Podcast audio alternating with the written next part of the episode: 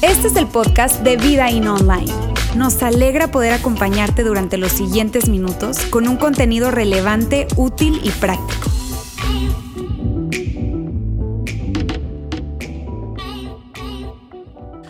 Muy bien amigos, hoy estamos, hoy es la primera vez para muchas cosas, quiero decirles, después de, después de todo este tiempo que hemos estado eh, pues eh, en reserva por toda esta situación de pandemia, yo, yo siento que hoy es la primera vez de mucho. Hoy fue la primera vez de verles, hoy es la primera vez de iniciar esto, hoy es la primera vez de iniciar una serie en presencial, hoy es la primera vez de, de muchísimas cosas y por eso yo estoy especialmente emocionado. ¿Está bien? Ahora, hoy, mírame, hoy vamos a estar iniciando una serie que se llama ¿Cómo predecir tu futuro? cómo predecir tu futuro. Y para iniciar esta serie, yo quiero hablarles un poco acerca de algo de mi infancia. ¿Está bien? Algo de que, pasó cuando yo era pequeño, o sea,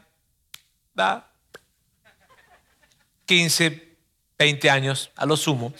Eh, yo, yo vivía en una ciudad, yo nací y me crié en una ciudad que queda al sur occidente de Venezuela. Y esa ciudad queda a una hora y media aproximadamente de la frontera con Colombia.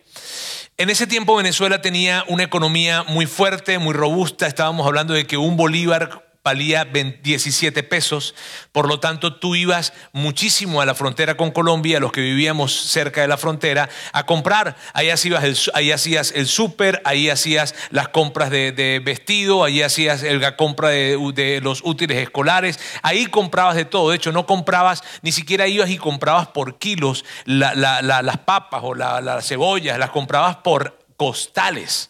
Era, era algo que hacíamos normalmente y que lo hacíamos cada 15 días aproximadamente estábamos haciendo esto.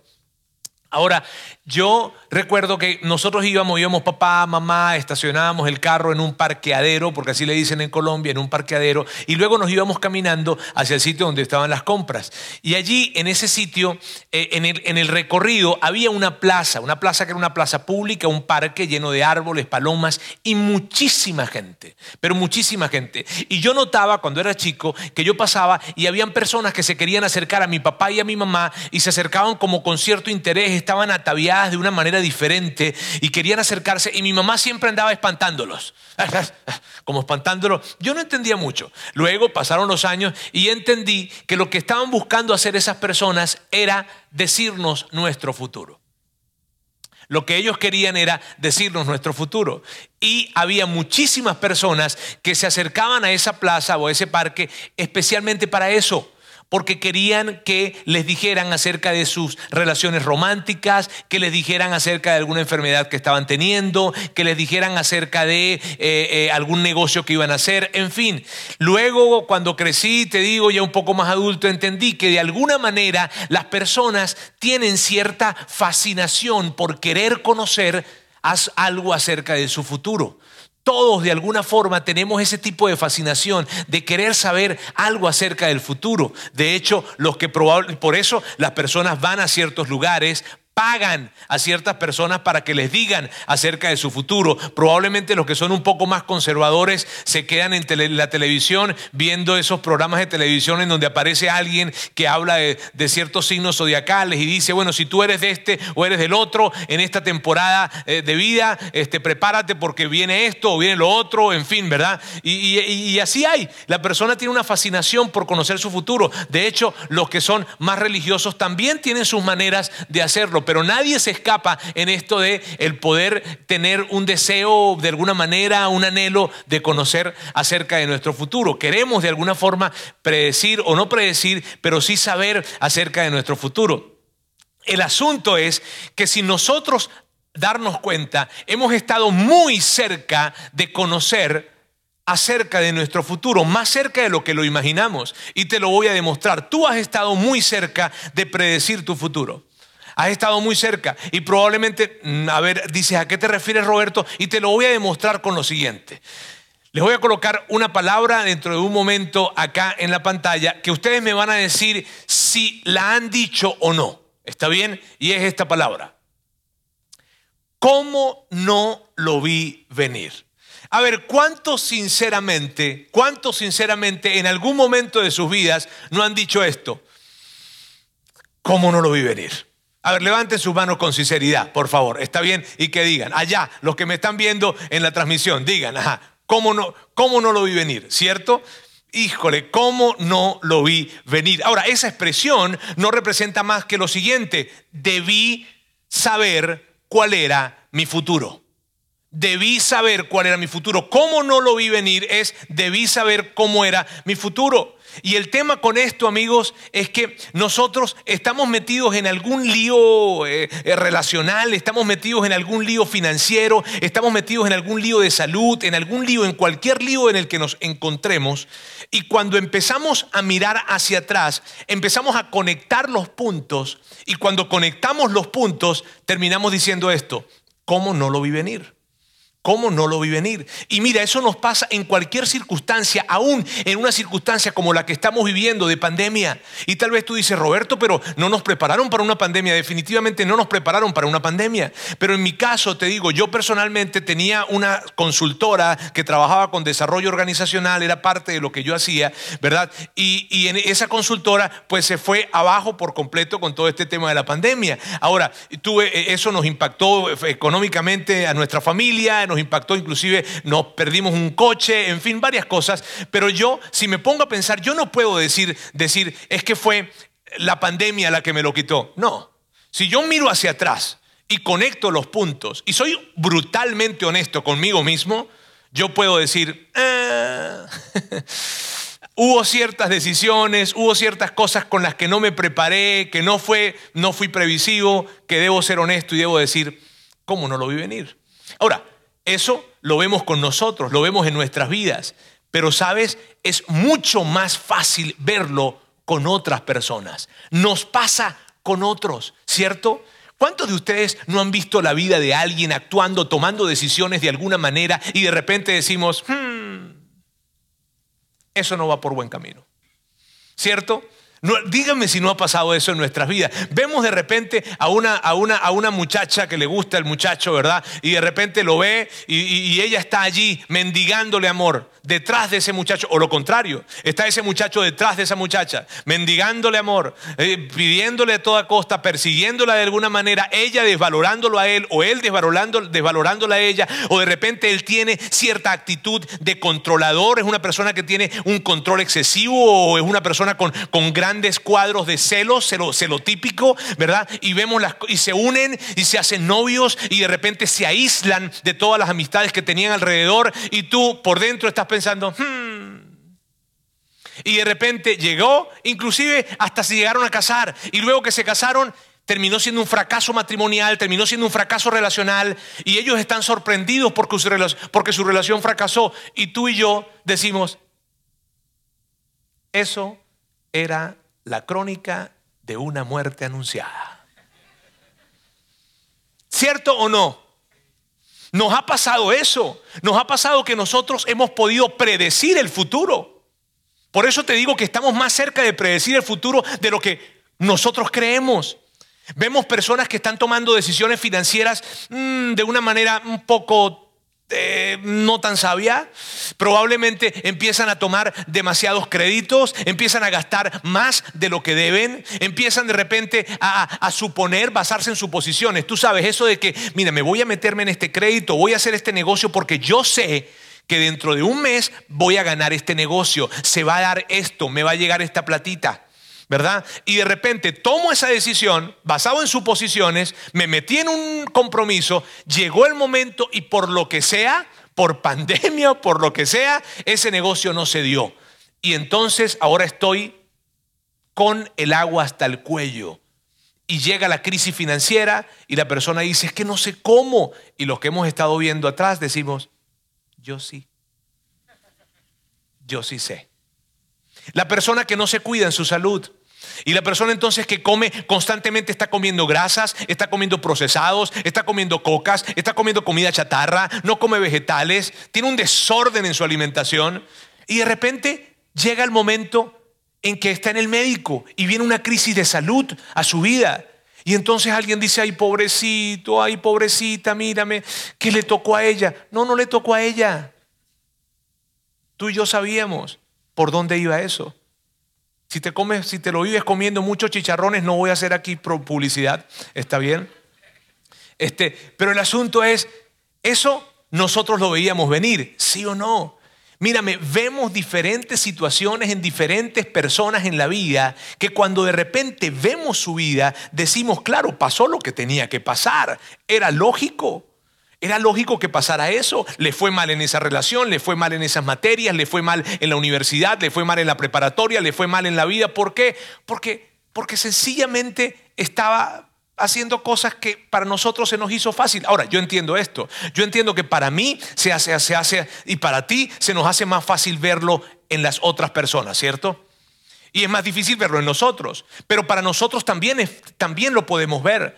Si nosotros prestamos atención y somos capaces de conectar los, puntos, los puntos y tomamos la verdad, la realidad de nuestra vida y nos, nos miramos en un espejo cara a cara, crudamente, nos vamos a dar cuenta también. De hecho, muchas veces, amigos, llegan personas que se nos acercan y nos dicen, ten cuidado, ten cuidado cómo estás manejando esa relación. Ten cuidado en cómo estás invirtiendo tu dinero. Ten cuidado en cómo estás teniendo tu relación con tus hijos. Ten cuidado porque no veo que estás estudiando mucho para tu universidad, para tu preparatoria. Ten cuidado, ten cuidado. ¿Y sabes lo que hacemos nosotros regularmente? Que cerramos los oídos rehusamos esos consejos y volteamos hacia otro lado. No queremos escucharlo. Pero el asunto es que al final del día, cuando llegamos, cuando recorre el camino, llega eso que tanto temíamos que sucediera y sucedió. Y sucedió. El asunto, mis queridos amigos, acá en este auditorio y todos los que nos están viendo en nuestra transmisión, quiero decirles, tenemos una grandísima capacidad para predecir nuestro futuro, mucho más de la que nosotros queramos aceptar. No tenemos que ir a pagarle a alguien. No. Si quieren, acérquense conmigo. No. Este, eh, no. ¿Saben qué? No es simplemente ser capaces de encarar la realidad que tenemos enfrente y mirarla con detalle. Y mírame, puede que haya alguien aquí en este momento o que esté viéndonos en nuestra transmisión que, que está pasando por algún problema personal, una situación difícil, que bien puede ser un divorcio, que bien puede ser una situación de salud, que bien puede ser una pérdida, que bien puede ser una situación financiera, algo que puedas estar pasando en este momento que es un problema personal. Y a ti que estás pasando en este momento por un problema personal, estoy a punto de decirte algo que no te va a gustar. Y, y yo te voy a pedir algo, sobre todo los que nos están viendo ahora mismo, no vayan a apagar la computadora, no vayan a apagar su televisor, no lo vayan a apagar. Ustedes a lo mejor les va a dar vergüenza levantarse. Está bien, pero también les quiero pedir algo, no se vayan a ir. Sí, sí, sí, porque lo que les voy a decir no es algo fácil, no les va a gustar. Los que están pasando en este momento por un problema personal, quiero decirles esto. La mayoría de los problemas personales no se pueden reparar. Y yo sé que ninguno de aquí gritó, sí, sí es verdad. Ay, nadie se emocionó. Nadie se emocionó por allá, ¿verdad? ¿Por qué? Porque no es para emocionarse. Pero la mayoría de los problemas personales, amigos, no se pueden reparar y permítanme explicarme a qué me refiero con esto. Una vez que un problema personal te alcanza, tiene un efecto. Ya impactó tu vida y una vez que la impactó, dejó una marca de alguna forma. Si se trata de un divorcio, ya tu corazón quedó lastimado, ya hay una experiencia fallida, ya hay la siguiente oportunidad, la posibilidad de volverte a divorciar. Y si tienes hijos, y si tienes hijos, ya hubo corazones lastimados debido a esa separación y a ese divorcio. A eso me refiero, que la mayoría de los problemas personales no se pueden reparar. No se pueden reparar de la manera en cómo reparas un coche, de la manera en cómo reparas un carro, de la manera en cómo reparas una, una, una, computadora, ¿cierto? Que de repente agarraste al, al, carro, le dieron un toquecito, lo llevaste al taller, allí lo arreglaron un poquitito y tú lo ves y te dicen que quedó más o menos así. Quedó como si nada hubiese pasado. ¿Verdad? Llevaste la computadora que tuvo un problema con el disco duro, la resetearon y te la entregaron y te dicen te la entregué como nueva. Con nuestra vida no es así. Porque nosotros no somos una computadora, porque nosotros no somos un carro, porque nosotros no somos una cosa. Y cuando nos pasa algo, cuando sucede algo en nuestras vidas, mis queridos amigos, la mayoría de los problemas personales no se pueden reparar, sino que dejan lesiones en nuestra vida. Dejan lesiones en nuestro cuerpo, dejan lesiones en nuestras emociones, las dejan. Y si de repente tiene que ver con salud, hubo algo que sucedió y que llegó a tu salud y que te alcanzó y ahora eso que sucedió dejó una lesión en tu organismo que ahora tienes que cuidarte. Y ahora hay cosas que no puedes seguir haciendo. Y ahora hay comidas que no puedes seguir comiendo. Y ahora tienes que cuidarte de diferente manera. ¿Por qué? Porque la gran mayoría de los problemas personales no se pueden reparar. Pero lo que sí, y, quise ser muy claro en esto, en el sentido de que te impactan, llegan para impactarte. Te, te, insisto, muchas de estas crisis que las veo yo en relaciones matrimoniales, una vez que llega el divorcio y si hay hijos, ya hay heridas en los hijos que no se pueden reparar.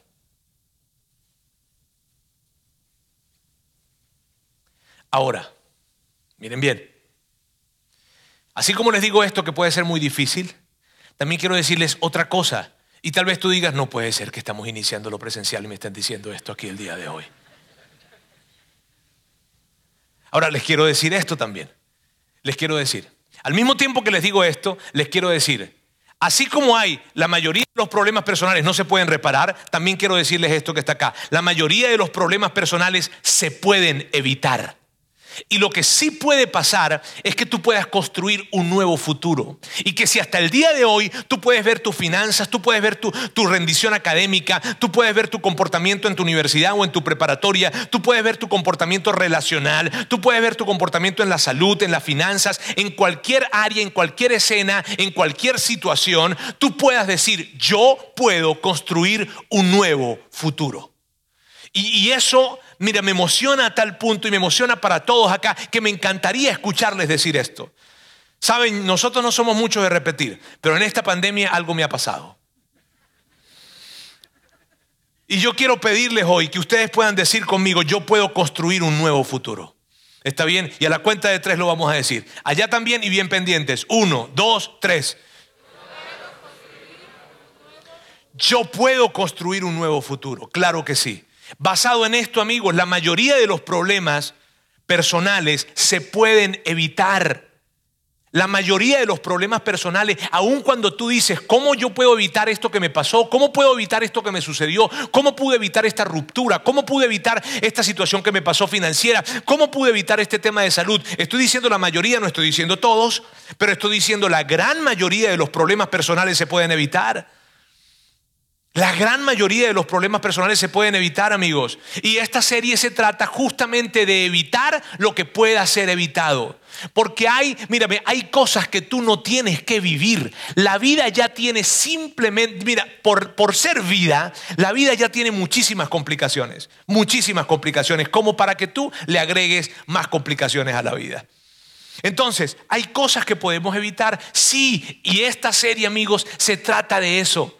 Se trata de que nosotros podamos evitarle cosas a la vida. Yo quiero ver cuántos chavos hay aquí que tienen menos de 20 años. Fíjate como dije, chavos de menos de 20 años. Levanten la mano. A ver, los que tienen menos de 20 años. A ver, hay unos coladitos que están levantando la mano por ahí, pero bueno, muy bien. Miren bien. Y por allá también lo que nos están viendo. Quiero decirles, a ustedes muchachos, quiero decirles esto. Ustedes tienen muchísimas cosas que pueden evitar, que sus padres vivieron, que sus padres vivieron, pero que ustedes no tienen que vivir. Presten mucha atención a esta serie. Hoy estamos empezando, no pueden desconectarse las siguientes semanas, porque de hecho hoy no voy a poder abordar. Hoy probablemente se van a quedar con más preguntas que respuestas. Pero lo que queremos es que sigan viniendo en los siguientes domingos. ¿Está bien? Ahora, hoy y lo que está en el centro de esta serie, lo que está justamente en el centro de esta serie que estaremos viendo alrededor de las próximas tres semanas que estaremos conectados, es lo siguiente. Es un principio un principio. Ahora, fíjense, un principio es el principio del camino, que luego yo voy a hablarles un poco acerca de esto. Al final voy a mencionar algo brevemente, pero lo que vamos a hablar es de un principio. Y me emociona, mírame, cuando yo hablo de principios a mí me emociona, porque los principios, permítame decirles, ¿Qué es un principio? ¿Está bien? Un principio no es una regla que seguir, porque no es una regla que seguir, los principios te siguen a ti. Los principios no es algo que tú decides aplicar, porque están operando, quieras o no quieras. Y los principios no es una ley que tú puedas romper, al contrario, ellos te rompen a ti. Ahora, a mí me gusta hablar de principios, y yo no estoy hablando aquí, mírame, yo no voy a hablar aquí, en esta partecita yo no estoy hablando teológicamente, ni estoy hablando eh, religiosamente, no, estoy hablando de principios, de principios de la vida, de principios que operan, de principios que en este momento están operando. Y aquí voy a ir a remontarme rápidamente, probablemente a tu escuela, a la universidad o a la prepa, no sé. Por ejemplo, el principio de Pascal, ¿verdad? El muy conocido principio de Pascal, ¿cierto? Aquí hay duda. Mira, mira, mira. El principio de Pascal, cada vez que tú frenas tu coche, el principio de Pascal está operando. Cada vez que a ti te vayan a inyectar la vacuna esa que te van a inyectar, si te la quieres inyectar y si no, pues es un asunto tuyo, ¿está bien? Pero cuando te inyecten la vacuna, allí va a estar operando el principio de Pascal. Y ha estado operando el principio de Pascal. ¿Qué acerca del principio de Arquímedes? Que es el principio de la flotabilidad. Cada vez que tú te metes en una alberca, cada vez que tú te metes en, el mar, cada vez que tú lanzas algo al agua, cada vez que tú te montas en un bote o en un crucero, el principio de la flotabilidad, o sea, el principio de Arquímedes está operando. Ahora, tú no estás diciendo cuando te lanzas al agua, mm, voy a probar el principio de Arquímedes. No, porque ni siquiera los conoces, pero está operando. Tú no necesitas conocer el principio para que, para que, para que opere. El principio de la gravedad. El principio de la gravedad está operando en este momento y esa es la razón por la cual tú estás sujeto en esa silla. Y que si yo doy un paso para allá, por más de que yo no quiera creer, no quiero creer en el principio de la gravedad y me lanzo y, va, y voy a irme hacia el piso, ¿cierto? Los principios están operando. Y yo no estoy hablando en este momento, mis queridos amigos, yo no estoy hablando en este momento acerca de principios teológicos, estoy hablando de principios de la vida, principios que están operando, nosotros los conozcamos o no. Y este es el asunto, que cuando nosotros podemos conocer los principios, podemos usarlos para nuestro beneficio. Pero cuando los ignoramos, pueden caer en nuestro perjuicio. Y estos criterios que son principios, y esto no es un debate, porque sería interesante, bueno, vamos a abrir un debate acerca de los principios. No, con los principios no se debate, amigo. Con los principios, o sea, los principios te rompen. ¿Está bien? Así de sencillo. Ok, este mismo, esto mismo que se aplica para los principios, ¿verdad? Entonces, se aplica para el principio del camino, que es el principio que nosotros estaremos hablando el día de hoy. Y con respecto a esto quiero decirte algo muy, pero muy, muy importante, y es lo siguiente. Más que una solución, es una dirección que tomamos. El principio del camino, más que una solución, es una dirección que tomamos y quiero que estés tan atento en esto. ¿Por qué? Porque tú y yo tenemos una tendencia. Si yo te preguntara en este momento, a ver Roberto, eh, o a Roberto no, te diría, a ver Mario, a ver María, a ver eh, Sandra, a ver Laura, a ver, cuéntenme algo, háblenme de una situación que están viviendo personal. De seguro me dirían algo, ¿cierto? El tema es que cuando tú y yo, tú y yo tenemos una gran tendencia, y la gran tendencia que tenemos es esta. Una vez que nosotros estamos pasando por situaciones difíciles o por situaciones complicadas o por cualquier situación, cual sea la situación, una situación una situación académica, una situación, la que sea, financiera, de salud, en fin, cualquiera, nosotros tenemos una tendencia y nuestra tendencia es a buscar una solución, a que nos den una solución específica para tomarla y entonces, entonces que las cosas se solucionen, ¿cierto? Eso es lo que nosotros hacemos. Por eso las personas van con los pastores, van con los sacerdotes, van con los psicólogos, van con los consejeros y le dicen, aquí estoy, míreme, esta es una situación, esto es lo que yo estoy pasando en mi matrimonio, esto es lo que estoy pasando en mi salud, esto es lo que estoy pasando en mi relación con mis socios en el trabajo, esto es lo que estoy pasando en mi vida, por favor, dame una solución, dime qué hacer. Dime qué hacer. Y la persona espera que se le diga qué hacer y que entonces esa persona haga lo que se le dijo que tenía que hacer y ¡pum! Se solucionó. Pero el principio del camino no es una solución, es una dirección que nosotros tomamos. Amigos, y esto es tan importante, porque tú y yo tenemos una, tan, una tendencia tan grande cuando se trata de, de situaciones en la vida. y de problemas en los que nos enfrentamos. Y nuestra tendencia es esta, por favor, dame una solución inmediata. Yo me tomo la pastilla rápido, pero yo quiero solucionar este problema ya. Y el principio del camino no dice eso. El principio del camino dice, no es una solución, es una dirección que tomamos. Y si en este momento hay alguien que está pasando por un problema personal y que está teniendo una situación en su vida, llámese la que se llame, puede ser emocional, puede ser de salud, puede ser financiera, en fin, muy, muy probablemente amigos, muy probablemente tenga que ver con esto. Has estado viviendo en la dirección equivocada. Has estado viviendo en la dirección equivocada. Alguien en una oportunidad me decía, Roberto, pero ¿qué dirección equivocada puedo estar viviendo yo si yo perdía un ser querido? ¿Qué puedo hacer con eso? Y yo le, y yo le preguntaba a esa persona en ese momento, ¿cómo fue tu experiencia de vida con esa persona a lo largo de la vida? La viviste de tal manera en que tú puedas decir, le honré, le disfruté, estuve todo lo que pude. Cuidé mis emociones, cuidé mi salud emocional para mantenerme fuerte y saber que no debería depender de alguien, pero sí disfrutar a alguien. Si ves que puede ser duro lo que te estoy diciendo, puede ser duro lo que te estoy diciendo, pero amigos, cuando tú y yo nos conseguimos en un problema personal, la gran mayoría de las veces lo que está sucediendo es que hemos estado viviendo en la dirección equivocada. Y puede que tú digas, Roberto, hoy me siento en una situación en mi matrimonio, hoy me siento en una situación con mis hijos, hoy, y por favor, atentos con esto.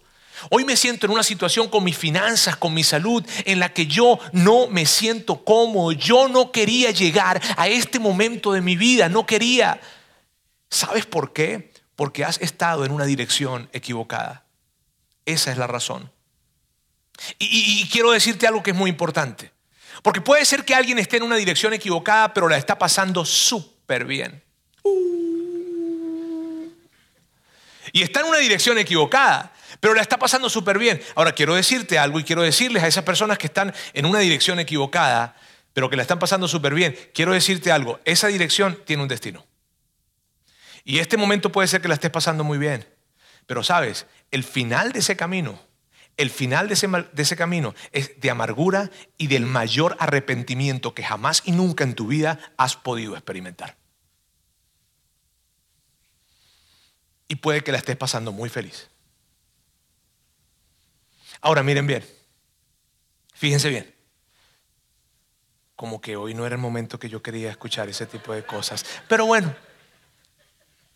Ahora fíjense bien, a ambas categorías de personas, aquellos que están probablemente en una situación muy difícil en un momento de sus vidas en el que no querían llegar, y aquellos que probablemente están pasándola muy bien y están muy felices, pero que de repente eh, eh, están, en una, están en una dirección equivocada, pero la están pasando muy bien, a ambas categorías de personas, yo quiero decirles algo. Y lo que les quiero decir, y son muy buenas noticias, es esto, mírame, cambia de dirección y las cosas eventualmente cambiarán.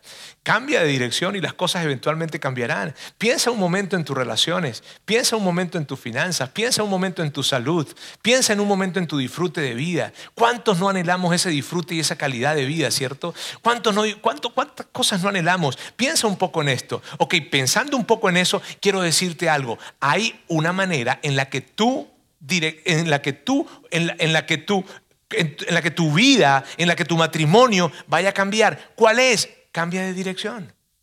Cambia de dirección. Esa es. ¿Y sabes que Jesús habló acerca de esto?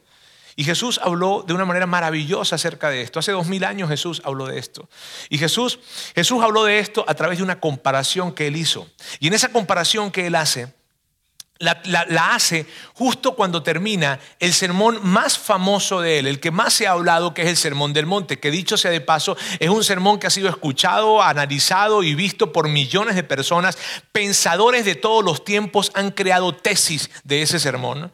Y cuando termina Jesús ese sermón, él lo termina haciendo esta comparación que es poderosísima. Mateo es quien reseña esto y él dice, de esto. Eh, Mateo escribiendo lo que Jesús había dicho, esto fue lo que Jesús dijo. Miren bien, por tanto, dice por tanto porque ya había venido hablando, de hecho ese sermón fue largo, fue largo. Bien, por tanto, todo el que me oye estas palabras y las pone en práctica, Ahora amigos, miren bien, la gran distinción, distinción que Jesús está haciendo acá es esta, el que las oye y las pone en práctica, el que las oye y las pone en práctica, porque Jesús no estaba diciendo, no basta con que tú oigas, Solo oír no será suficiente.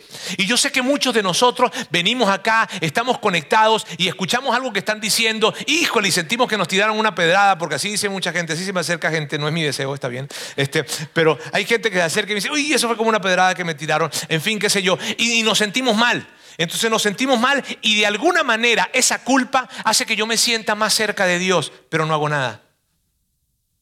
Y lo que está diciendo Jesús es esto, el que oye y el que aplica, el que oye y el que practica. Queridos, queridos amigos, ustedes están acá hoy reunidos, ustedes están viéndonos en la transmisión y quiero decirles algo, la grandeza, la diferencia, la transformación, la increíble plenitud de vida no viene con sentarte a oír, viene con oír y aplicar como todo en la vida. Si ves que eso es sentido común, mírame, estas cosas que dice Jesús son una de las razones por las cuales tú deberías seguir a Jesús. Ah, ah, mira, así, así tú no creyeras que Jesús es el Hijo de Dios, así tú no creyeras que Jesús es el Mesías esperado, así no creyeras, yo te diría algo. Sí, porque tal vez tú dices, bueno, yo soy cristiano, católico, pero más por tradición que por otra cosa. Así tú no estuvieras convencido de esto, esta es una de las razones por las cuales tú deberías seguir a Jesús. Aunque no creas que Él es el Hijo de Dios, al menos empieza a seguirle por eso, porque es tan lógico lo que dice. O sea, el que oye y aplica. Vas al médico, te dice, toma esta receta, toma esta dieta, no lo haces. Pues ¿cómo te fue? Mal. Y Jesús dice, el que oye y aplica, el que oye y practica. Y dice lo siguiente, luego dice, por lo tanto, todo el que me oye estas palabras y las pone en práctica experimentará inmediatamente alivio relacional, financiero y arreglará todos sus problemas.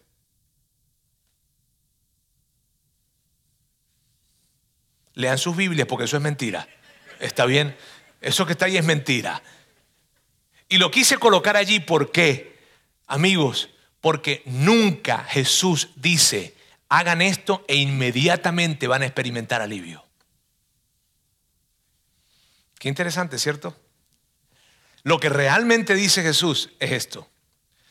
Por lo tanto, todo el que me oye estas palabras y las pone en práctica es como un hombre prudente. ¿Y qué es un hombre prudente? Un hombre prudente es un hombre sabio. ¿Y qué es un hombre sabio? Un hombre sabio es el que entiende que la vida está conectada, que lo que yo haga hoy impactará mi mañana que lo que yo hice en el pasado está impactando mi presente y que lo que yo haga el día de hoy estará impactando mi futuro. Ese es un hombre sabio. Un hombre sabio es el que entiende que la vida está conectada. Un hombre sabio es el que se detiene y piensa y entiende que sus decisiones tienen consecuencias y que si yo agarro y yo digo, ok, voy a comerme toda esta comida chatarra, voy a tener consecuencias. El hombre sabio es el que entiende que si está casado y empieza a flirtear con una mujer que no es su esposa, va a tener consecuencias. El hombre sabio es el que entiende que lo que hace hoy le impacta el día de mañana. Ese es el hombre sabio.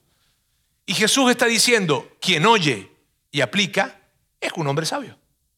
Y luego dice, que construyó, y cuando dice construyó, y estoy yendo palabra por palabra porque es muy importante, que construyó, mira, si hay alguien, alguien ha construido una casa acá, alguien ha construido algo, levanten las manitos los que han construido aquí algo, ¿verdad? Muy bien, gracias. Los que están por allá también, que, están, que han construido algo allá en casa, ustedes saben. O que todos los que han construido algo y todos los que hemos construido algo, sabemos algo. La construcción es un proceso. No es algo que sucede de la noche a la mañana. Es algo que requiere perseverancia, es algo que requiere paciencia, es algo que requiere hábitos, es algo que requiere disciplina, ¿cierto? Todos lo sabemos muy bien, los que hemos construido. Y cuando Jesús está diciendo es como un hombre sabio que construyó, está diciendo es como un hombre sabio que entiende que la vida es por procesos. Y luego dice que construyó su casa. Y en el contexto en el que está hablando Jesús, casa se refiere a esto, relaciones, finanzas, amistades, matrimonios, familias, educación. Y continúa y dice, por tanto, todo el que me oye estas palabras y las pone en práctica es como un hombre prudente que construyó su casa sobre la roca. Y lo que Jesús estaba diciendo allí, amigos, toda persona que escucha, no que viene simplemente a escuchar, sino que escucha y practica lo que yo estoy diciendo, mis enseñanzas, entonces entiende, ¿verdad?, que la vida está conectada, entiende que las acciones tienen consecuencias, entiende que todo es un proceso. Entiende que construir una familia, construir una carrera, construir una salud, construir unas finanzas, construir relaciones saludables, todo esto requiere mucho trabajo, requiere perseverancia. No sucede de la noche a la mañana. Construir sobre la roca es algo difícil. No es fácil construir sobre la roca. Los que han construido algo y lo han construido sobre la roca entienden, se requiere maquinaria, se requiere esfuerzo, perseverancia. Y cuando Jesús está hablando de esta manera, lo que está diciendo es, amigos, una persona que escucha y practica mis palabras entiende que la vida es un proceso y que requiere un esfuerzo, una continuidad, una perseverancia, pero que luego los cimientos serán fuertes. Los cimientos serán fuertes. Y luego él habla, Jesús, de un segundo personaje. Vamos a verlo acá. Dice así, dice, pero todo el que oye estas palabras y no las pone en práctica es como un hombre insensato. ¿Quién es un hombre insensato? Un hombre insensato es un hombre necio. Y, no es un insulto, ¿está bien?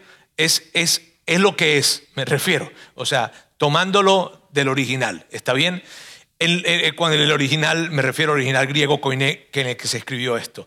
El hombre insensato se refiere a un hombre necio. Ahora, ¿quién es un hombre necio? Un hombre necio es una persona que toma decisiones sin importarle si lo que está haciendo bien, si lo que está haciendo está bien o está mal. De hecho, un hombre necio es el que toma decisiones y que aun cuando sabe que lo que está haciendo está mal, igual las hace. Un hombre necio es el que no entiende que la vida está conectada. Un hombre necio es el que dice esto, mi vida es mi vida y yo soy el dueño de mi vida y lo que yo haga no le afecta a nada ni a nadie. Perdón por el sarcasmo, de verdad. De verdad, no, no, de verdad les digo. Pero ¿sabes qué me duele tanto? Escuchar tantas personas muchas veces decir, mi vida es mi vida y lo que yo haga no le hace daño a nada ni a nadie. Te lo puedo asegurar con mi vida que a alguien le va a hacer daño. Un hombre necio es la persona que dice, yo voy a tomar esta decisión que tengo enfrente. Y sabes, si me va mal, me va mal, si me va bien, me va bien. Yo me voy a casar y si no me sale bien, pues me divorcio y se acabó. Un hombre necio es el que dice, me voy a meter en esta deuda y yo voy a ver cómo le hago. Y si no, pues me declaro en quiebra y se acabó. Yo voy a vivir esta vida y yo, ¿sabes qué? Lo que yo haga, eh, mira, es, mi vida y yo voy a hacer con mi vida lo que yo quiera. Yo, total de que esto no le va a afectar a más nadie, porque inclusive nadie se va a enterar. Un hombre necio es el que dice, un hombre necio es el que dice, si yo me caso con otra mujer, me va a ir mejor. Es como el que dice, si cambio de guitarra voy a tocar mejor. O si cambio de raqueta para jugar tenis, voy a jugar mejor. No, ese es un hombre necio. Un hombre necio es el que cree en las soluciones mágicas, en las soluciones rápidas. Ese es un hombre necio. Y luego, entonces, Jesús dice esto. Dice, ese hombre necio o insensato construyó su casa sobre la arena. Mírame, el que escuche, el que escucha pero no pone en práctica, es como un hombre insensato, es como un hombre necio que construyó su casa sobre la arena. ¿Tú sabes qué pensaron las personas que estaban alrededor de, Jesús cuando estaban escuchándole hace dos mil años eso? Cuando escucharon esto, es como el que construye sobre la arena, de inmediato dijeron, mmm, no le va a ir bien. Porque construir sobre la arena, construyes más rápido pero es una casa que tiene los cimientos débiles. Ahora, miren bien, hay una suposición del insensato que está explícita o no está explícita, está implícita en lo que Jesús está diciendo. La suposición del insensato es la siguiente, es la que dice, todo el clima de hoy no va a cambiar. Esa es la suposición del insensato. Me explico, como me está yendo bien, como me está yendo a mí hoy, me va a ir siempre. Esa era la suposición del insensato. Ahora, Jesús, que entendía muy bien que el insensato supone esas cosas, mira lo que dijo. Cayeron las lluvias, crecieron los ríos, soplaron los vientos y azotaron aquella casa. Esta se derrumbó y grande fue su ruina. Con esta palabra, grande fue su ruina, lo que quiere decir es esto, ya no hay arreglo, ya el daño quedó, ya no se puede reparar. Tu vida no es una computadora, tu vida no es un carro. Ya hay lesiones en tu vida, en la de tus hijos, en tu salud, en tus finanzas, en tus emociones que no podrán repararse. ¡Wow! Eso es lo que está diciendo Jesús acá. Grande fue su ruina. Ahora, ¿pero qué pasó con la primera casa? Con esa primera casa, ¿te acuerdas? La del sabio la que dijo que construyó sobre la roca. ¿Qué pasó con esa primera casa? Y de seguro ustedes ya lo saben porque conocen la historia, ¿cierto? Pero vamos a revisar entonces para ver qué pasó con esa primera casa. A ver, no se derrumbó porque esa gente tenía mucha suerte. Y claro que no es lo que dice Jesús, ¿está bien? Ahora, pero miren bien, ¿por qué yo coloqué esto de tenía mucha suerte acá? Porque es cierto que tú y yo de alguna manera creemos que la gente que le va bien tiene mucha suerte. Cierto que tenemos una gran tendencia que cuando lo vemos a él así, alto, con ese saco, el gel, qué increíble ese hombre. ¿ah? Que cuando, que, cuando vemos, que cuando vemos ese matrimonio espectacular, que cuando vemos esas finanzas buenas, que cuando vemos ese desarrollo profesional, que cuando vemos esa salud increíble, creemos, híjole, que ese tipo es tan sortario. Es que todo lo que, todo lo que él o ella se pone le queda bien. Todo lo que emprenden, lo, ah, creemos que es suerte. Como Woody Allen decía, me tomó 20 años tener éxito de la noche a la mañana. Lo que realmente dijo Jesús fue esto. La casa no se derrumbó porque estaba cimentada sobre la roca. Y estar cimentado sobre la roca, les repito, requiere de trabajo, requiere de esfuerzo, requiere de proceso. Amigos, ustedes quieren un futuro mejor. Yo no sé qué pasó en esta pandemia en tu vida. Yo no sé qué pasó en esta pandemia en tu, en tu, y no sé qué ha estado pasando en tu vida, en tus finanzas, en tus relaciones. Pero lo que yo sí estoy seguro es algo. Tú quieres un futuro mejor y que el día de mañana venga tormenta que venga, venga pandemia que venga, venga situación que venga, venga lo que venga tú puedas decir, yo voy a permanecer firme, yo voy a permanecer fuerte. Eso es lo que tú quieres decir. Y cuando se trata de nosotros poder colocar en práctica, cuando se trata de nosotros poder soñar, con, porque recuerda, casa, derrumbar la casa en, en este contexto se requiere de familia. Yo quiero preguntar y hacer una pregunta retórica acá. ¿Está bien? Pero quiero hacer esta pregunta. ¿Cuántos quieren tener una familia increíble? ¿Cuántos quieren tener unas finanzas saludables? ¿Cuántos quieren tener una salud fuerte? ¿Cuántos quieren tener relaciones espectaculares? Todos, ¿cierto? Todos lo queremos. Todos, míreme, hasta los más chicos lo quieren.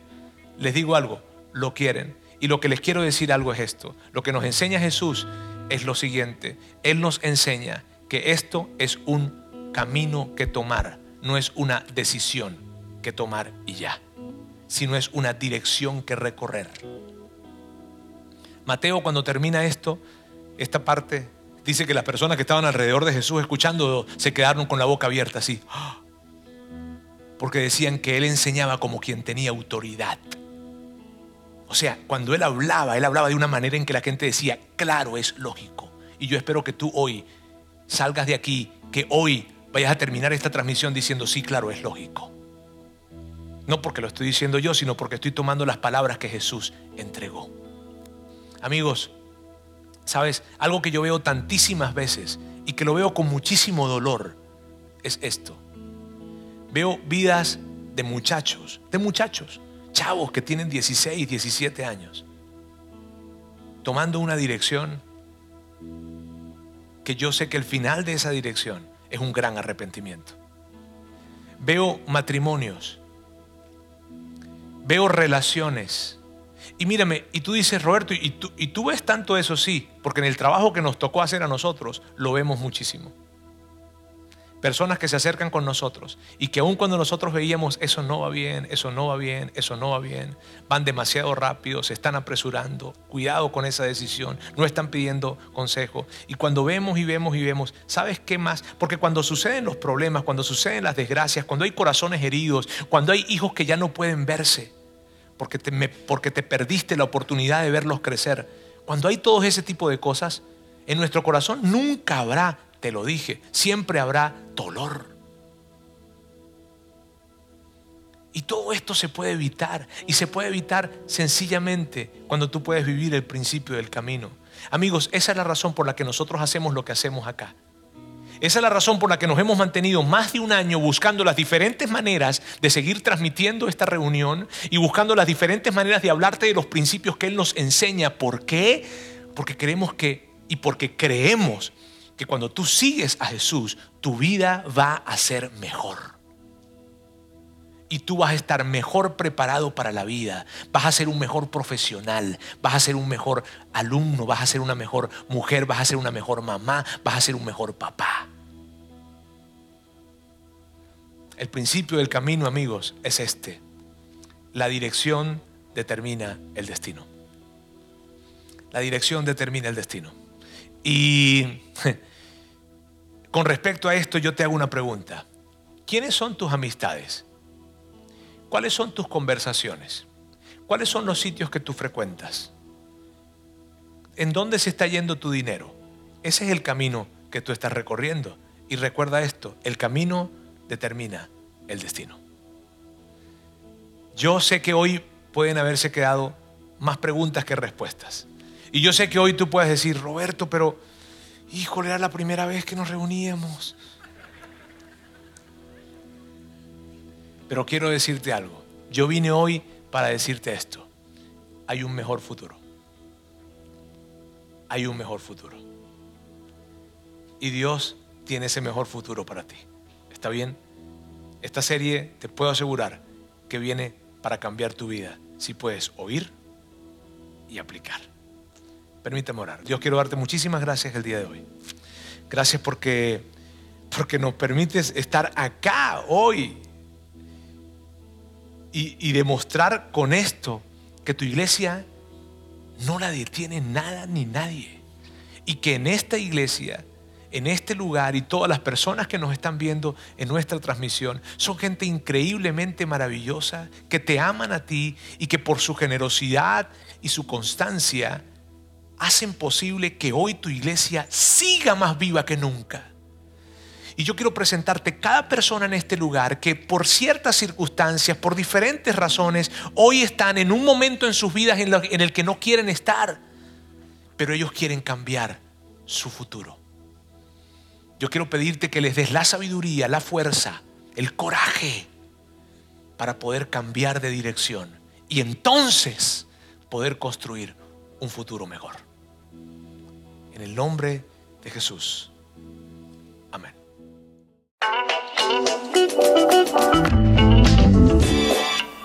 Sigue conectado a los contenidos de Vida In Online a través de nuestro sitio web y de las redes sociales. Muy pronto estaremos de vuelta con un nuevo episodio.